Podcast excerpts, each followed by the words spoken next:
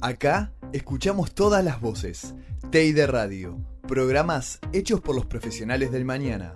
Escuchanos donde quieras. Entrás. Escuchanos cuando quieras. Te conectás. Escucha TEI Radio. TEI Radio hecha por periodistas. Radio.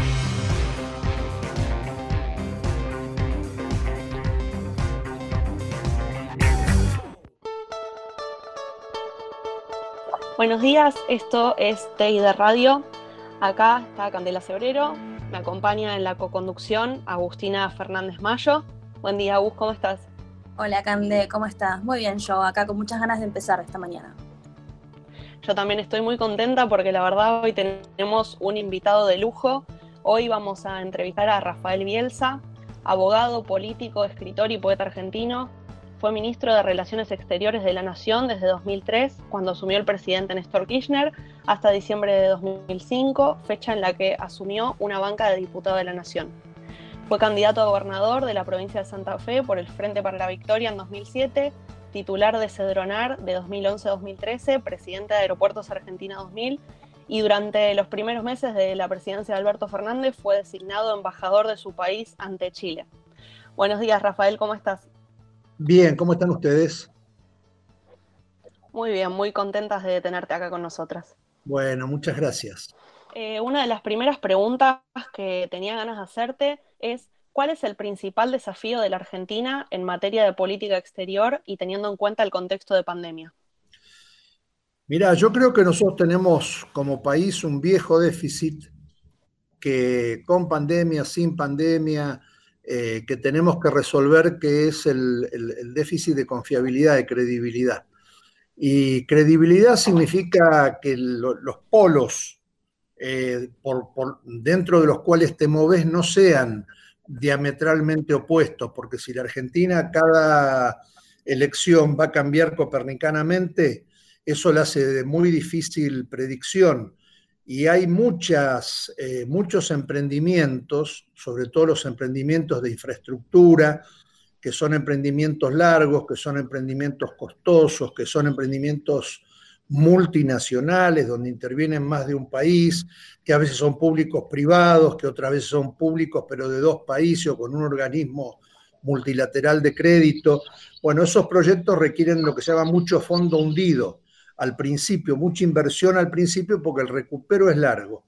Entonces, este, me parece que un, país eh, que no da la sensación de que va para un lugar determinado, eh, del que se puede apartar un poco por, por circunstancias, pero tan imprevisible como la Argentina, es este, eso lo vuelve muy, de muy dificultosa viabilidad en el concierto internacional. Y por el debate cotidiano que tenemos y por la ausencia de una cierta civilidad en las relaciones políticas, eh, es, nuestro primer, primer, primer gran desafío.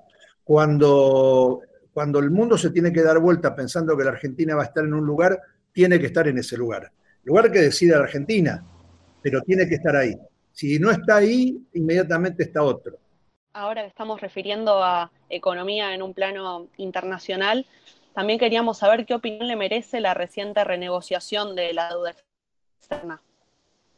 Mirá, me parece que fue una renegociación que como noticia nuestro país la, la, digirió en dos o tres días, pero, pero a mí me parece que fue una noticia muy importante que hubiéramos debido hubiéramos debido conocer más detalles, interesarnos por más detalles, no es que no los dio ni el ministro de Economía ni el gobierno, sino que, prácticamente no fue un tema de debate, porque la, la, vorágine se lo comió, como se comió el anuncio de la vacuna, como se come todas las, las noticias importantes, como se comió el lanzamiento del satélite, eh, son, son hitos de una extraordinaria importancia para un país en la situación en la que está Argentina me parece que no le prestamos, no les prestamos la debida atención en términos colectivos y, eso deteriora, deteriora la tarea de, una renegociación sumamente compleja, muy, muy compleja.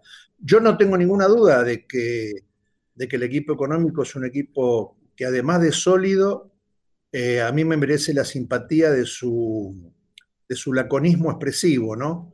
No es, no es un, no son extravagantes de la comunicación y eso siempre me merece respeto. Pero, pero además son, por lo que escucho, por lo que leo, por los comentarios, yo vengo de 10 años de actividad privada, presidí aeropuerto, pero después presidí la corporación, el holding, o sea que, estoy permanentemente en contacto con, con, actores del, mundo económico y, la calificación del equipo económico argentino es excelente. Ahora, siempre los argentinos podemos malograr algo bueno. Tenemos una larga, un largo expertise en eso. Bueno, volvemos acá a TI de Radio. Estamos entrevistando a nada más y nada menos que Rafael Bielsa, actual embajador de Chile, de la Argentina ante Chile y ex canciller de la Nación durante la presidencia de Néstor Kirchner. Ahora vamos eh, a introducir a Camila de Cabo, una de nuestras compañeras, que quiere repreguntar sobre la negociación de la deuda.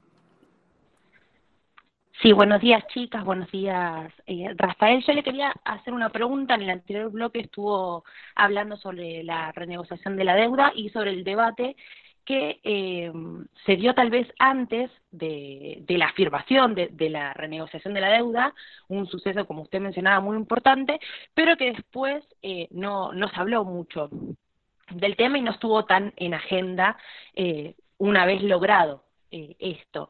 Y le quería preguntar, eh, ¿qué piensa usted sobre el rol que cumple el periodismo? Eh, yo soy sumamente crítico, sumamente crítico. Me parece que hay un fenómeno triplemente negativo para ustedes que, están en, en ese camino, en el camino del periodismo. El primer fenómeno es que la concentración de grupos económicos que no son solo grupos mediáticos, son grupos mediáticos, grupos agropecuarios, grupos financieros, o sea, grupos que tienen intereses diversos, están concentrados en sus conducciones, pero diversificados en sus actividades, mezclan intereses que no son estrictamente los vinculados con el periodismo, con la información que dan.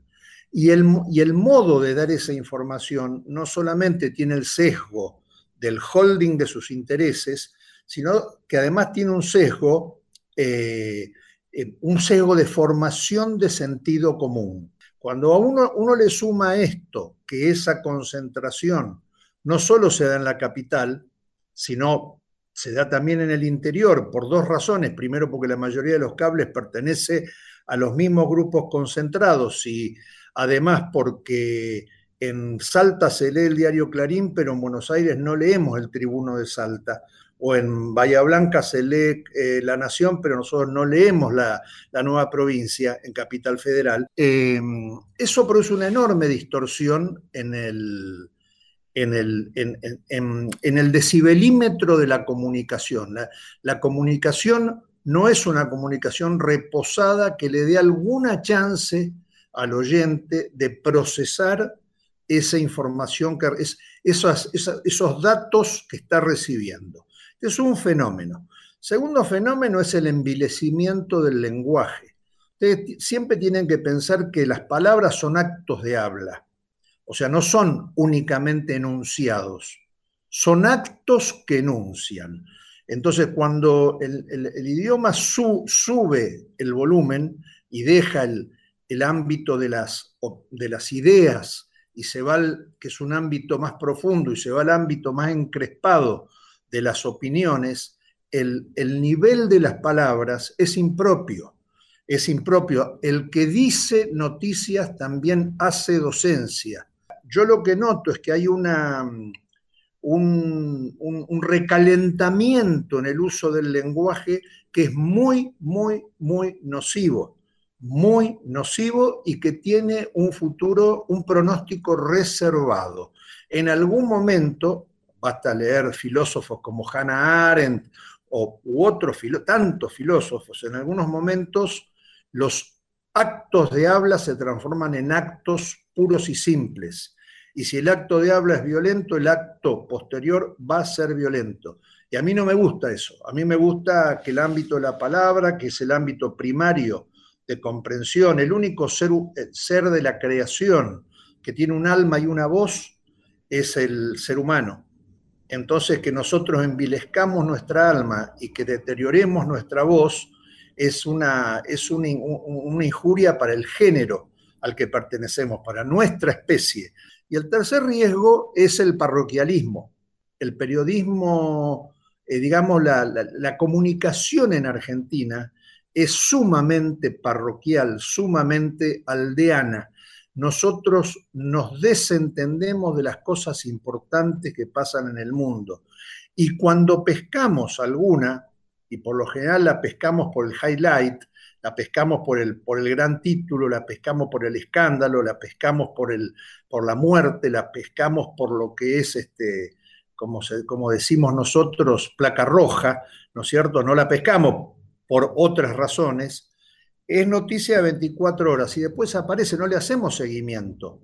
¿Qué fue lo que pasó? ¿Cómo lo absorbió la sociedad? de, de lo multirracial ¿no es cierto? Que nosotros también lo tenemos, aunque no, no hablemos de razas, que para nosotros es la, son los márgenes donde, donde, se, donde se ensambla lo mestizo, ¿no? Lo, más culto y lo menos culto, lo del interior y lo de la capital. Bueno, eh, son lugares donde se produce el mejor arte.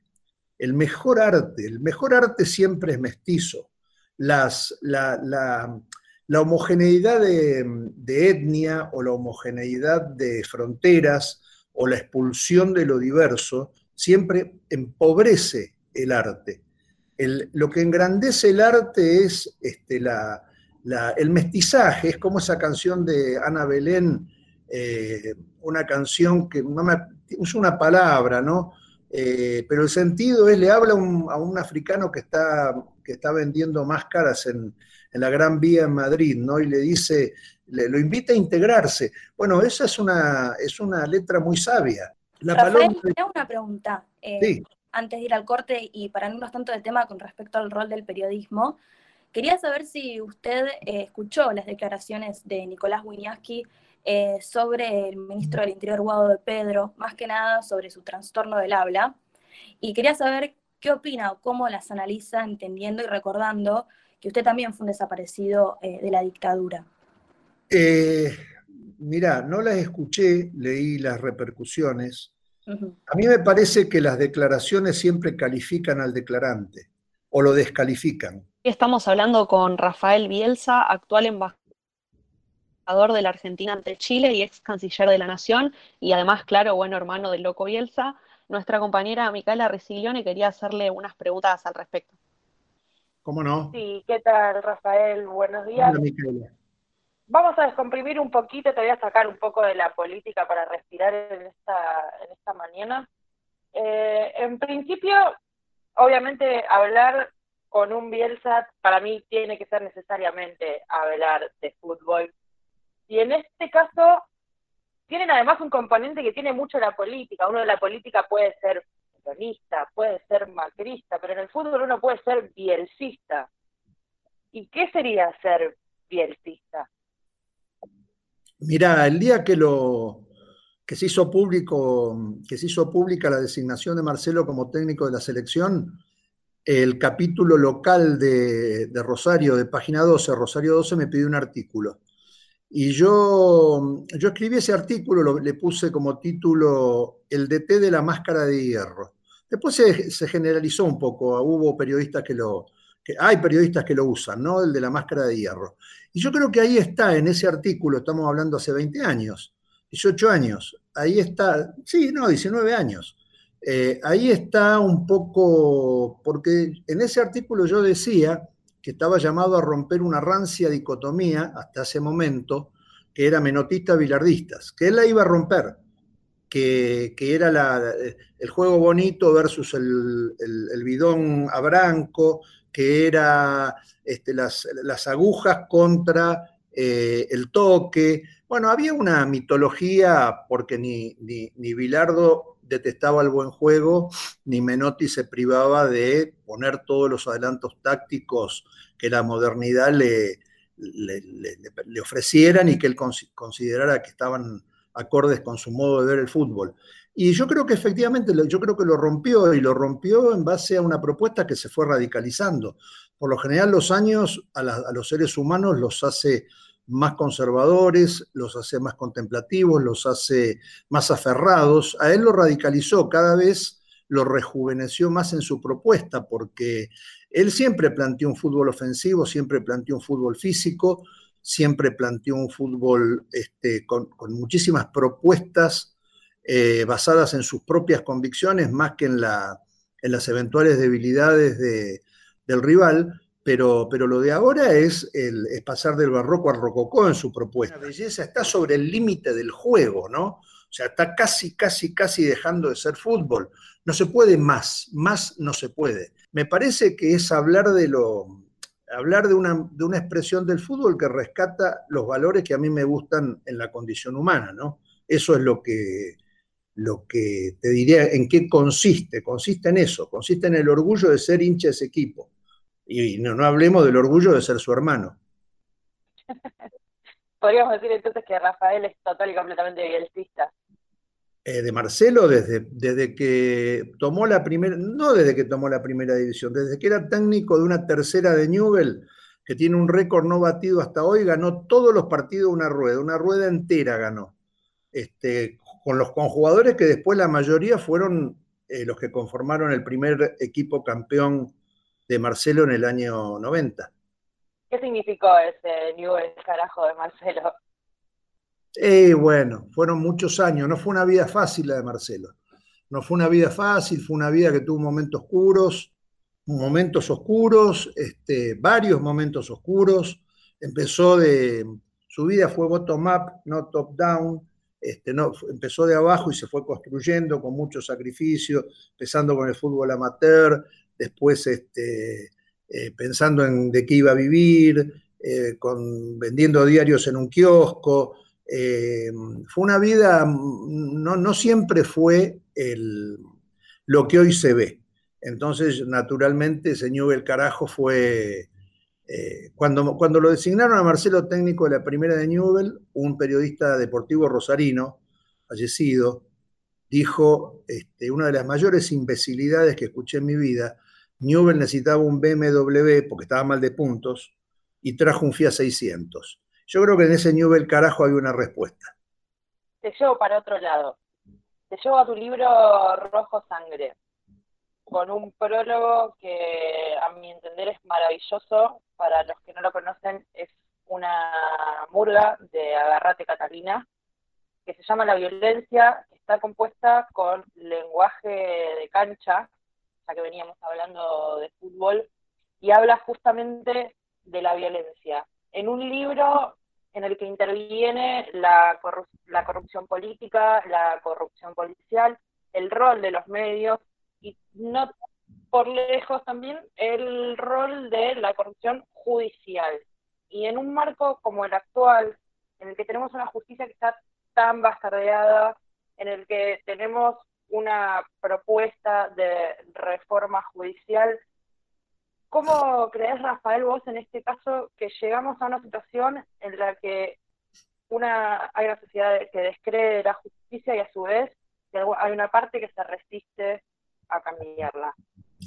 Mira, Micaela, eh, ese libro fue escrito en, 2012 eh, y fue un libro maldito para el socialismo santafesino. Hay un, hay un personaje en ese libro que que fue ganando su lugar en la novela, a los novelistas nos pasa eso, ¿no? Era un personaje terciario que aparecía en el capítulo 4 y el, tipo empezó a tener una voz y pasó al capítulo 2 y siguió teniendo una voz y se independizó y al final eh, terminó siendo uno de los personajes centrales, es un periodista, Mario Riesi, un viejo periodista, y en ese, y en ese libro, en un momento él dice, esto, todo lo que narra el libro, no ha hecho otra cosa que empezar. Y así era, así fue, así fue, no hacía más que empezar. A pesar de todas las descalificaciones, barbaridades que dijo el socialismo de mí, eh, el tiempo me dio la razón. Para, ojalá me hubiera equivocado. Esa ficción hoy es más real de lo que yo me lo imaginé en ese libro. Eh, el problema es el siguiente, la, Argentina tiene una crisis, si vos me preguntás a mí cuál fue el comienzo del, plano inclinado de Argentina que transitamos hasta hoy, El comienzo fue, tuvo dos hitos. El primer hito fue diciembre de 1930, cuando la Corte convalida, la Corte, el Poder Judicial, convalida como legítimo el golpe de Estado de Uriburu. Ese fue el comienzo del fin, rompió 70 años de continuidad constitucional. Y el segundo momento fue el Rodrigazo, cuando se rompieron todos los lazos de credibilidad económica y de, previsibilidad en una Argentina que había vivido eh, casi 20 años de la acumulación de capital del, peronismo. Entonces, eh, esos, esos, dos puntos son muy, son muy importantes para entender lo que nos pasa. Y lo que nos pasa son dos cosas. La, primera cosa que nos pasa es que, es que nosotros no nos sabemos querer. No, no tiene buena prensa amarse entre argentinos. No tiene buena prensa elogiar a otro argentino. Nombre. Mayito compuso una canción para Diego que, que, se llamaba Si me lo van a dar, que me lo den en vida. ¿no? Y es eso, si me lo van a dar, denmelo en vida. Entonces, eh, nosotros siempre, inmediatamente, em, estamos predispuestos a escuchar desde el andarivel de la, de la descalificación del discurso del otro, no de, del enriquecimiento que recibimos eh, cuando el otro está diciendo algo tenemos un, problema ahí. Entonces se resquebraja la moral pública. Nosotros eh, los, argentinos no estamos convencidos que hacer las cosas bien sea la mejor manera de hacerlas. Nosotros estamos convencidos de que hacer las cosas bien es cuando nos dan un provecho. Y eso no es así. El único éxito no es el triunfo. No me vayan a dar, que me lo den en vida. Si algún reconocimiento mañana me piensan dar todo lo, que hablamos, lo que discutimos sobre la justicia, es instrumental. Sería importante si estuviéramos dispuestos a cumplir las normas, no nuevas normas, a cumplir solo las que existen. Si nosotros cumpliéramos las normas fiscales que existen, si cumpliéramos las normas penales que existen, las civiles y comerciales que existen, las contenciosas administrativas, las laborales que existen, mucho mejor fuera nuestra vida. El problema de Argentina no es de defecto de norma, es de defecto de cumplimiento de las que hay. Entonces, ¿qué sentido tiene ponerse a discutir si la reforma de Alberto es la reforma o no es la reforma? ¿O qué sentido tiene que la gente anegue las calles en, época de pandemia, pronunciándose en contra de una, de una ley respecto de la cual, si yo les preguntara a ellos, díganme el artículo 1 de esa ley uno, el uno, el concepto, no las palabras. El concepto. No me lo podrían contestar. ¿Y saben por qué? Porque en realidad todo es un pretexto cuando lo que uno busca es otra cosa. Entonces, si en la Argentina la renta estuviera mejor repartida, repartida de manera un poco más equitativa, todos viviríamos un poco mejor los que menos tienen no de forma afligente, y los que más tienen, no de forma ostentosa. A la Argentina le sobra para que todos vivamos dignamente y que seamos un país que jamás salga en los diarios. Lo que quiero es que en mi país no haya que pedir permiso para poder respirar, comer, ir al colegio y trabajar. Eso es lo que quiero. para cerrar, queríamos hacerle una última pregunta. Usted dijo recientemente que sin curiosidad el mundo no se entiende y cuando no se entiende los debates se empobrecen. ¿Cree que este virus al que nos estamos enfrentando reavivó la llama interna de curiosidad de las sociedades o por el contrario, ante estos malditos tiempos interesantes que nos tocan vivir, la apagó progresivamente? No, me parece que, me parece que la, la la plaga y sus consecuencias, que, todavía estamos empezando, recién estamos empezando a transitar, eh, a los mejores los hizo mejores y a los peores los hizo peores. Los generosos llevaron sus sentimientos hasta la abnegación y los, este, y los codiciosos hasta la avaricia. Sin darme cuenta, estoy haciendo respecto de la economía, la sociedad y las relaciones internacionales una metáfora perfectamente aplicable al planeta. También le habíamos hecho al planeta un daño tan grande que el planeta estaba empezando a enseñar señales de fatiga de material muy marcadas, muy peligrosas, sumamente peligrosas, porque tenemos otros sistemas eh, socioeconómicos. Lo que no tenemos otra casa que no sea la tierra. Bueno, Rafael, la verdad, interesantísimo este diálogo. Daría para continuar charlando horas. Te agradecemos un montón por tu tiempo, nos encantó un montón de cosas que nos hiciste reflexionar y que las seguiremos pensando hacia adelante y hasta nuestra próxima entrevista. Bueno, les agradezco enormemente a todos, profesores, este, a todos los que me que participaron de esta nota y siempre estoy a la orden. Yo soy hijo de la educación pública, o sea que siempre me debo, debo a, me debo a la gente joven que quiere, que quiere profesionalizarse y ser un poquito mejor en su actividad. Así que les mando un gran saludo. Que me vayan a dar, que me lo den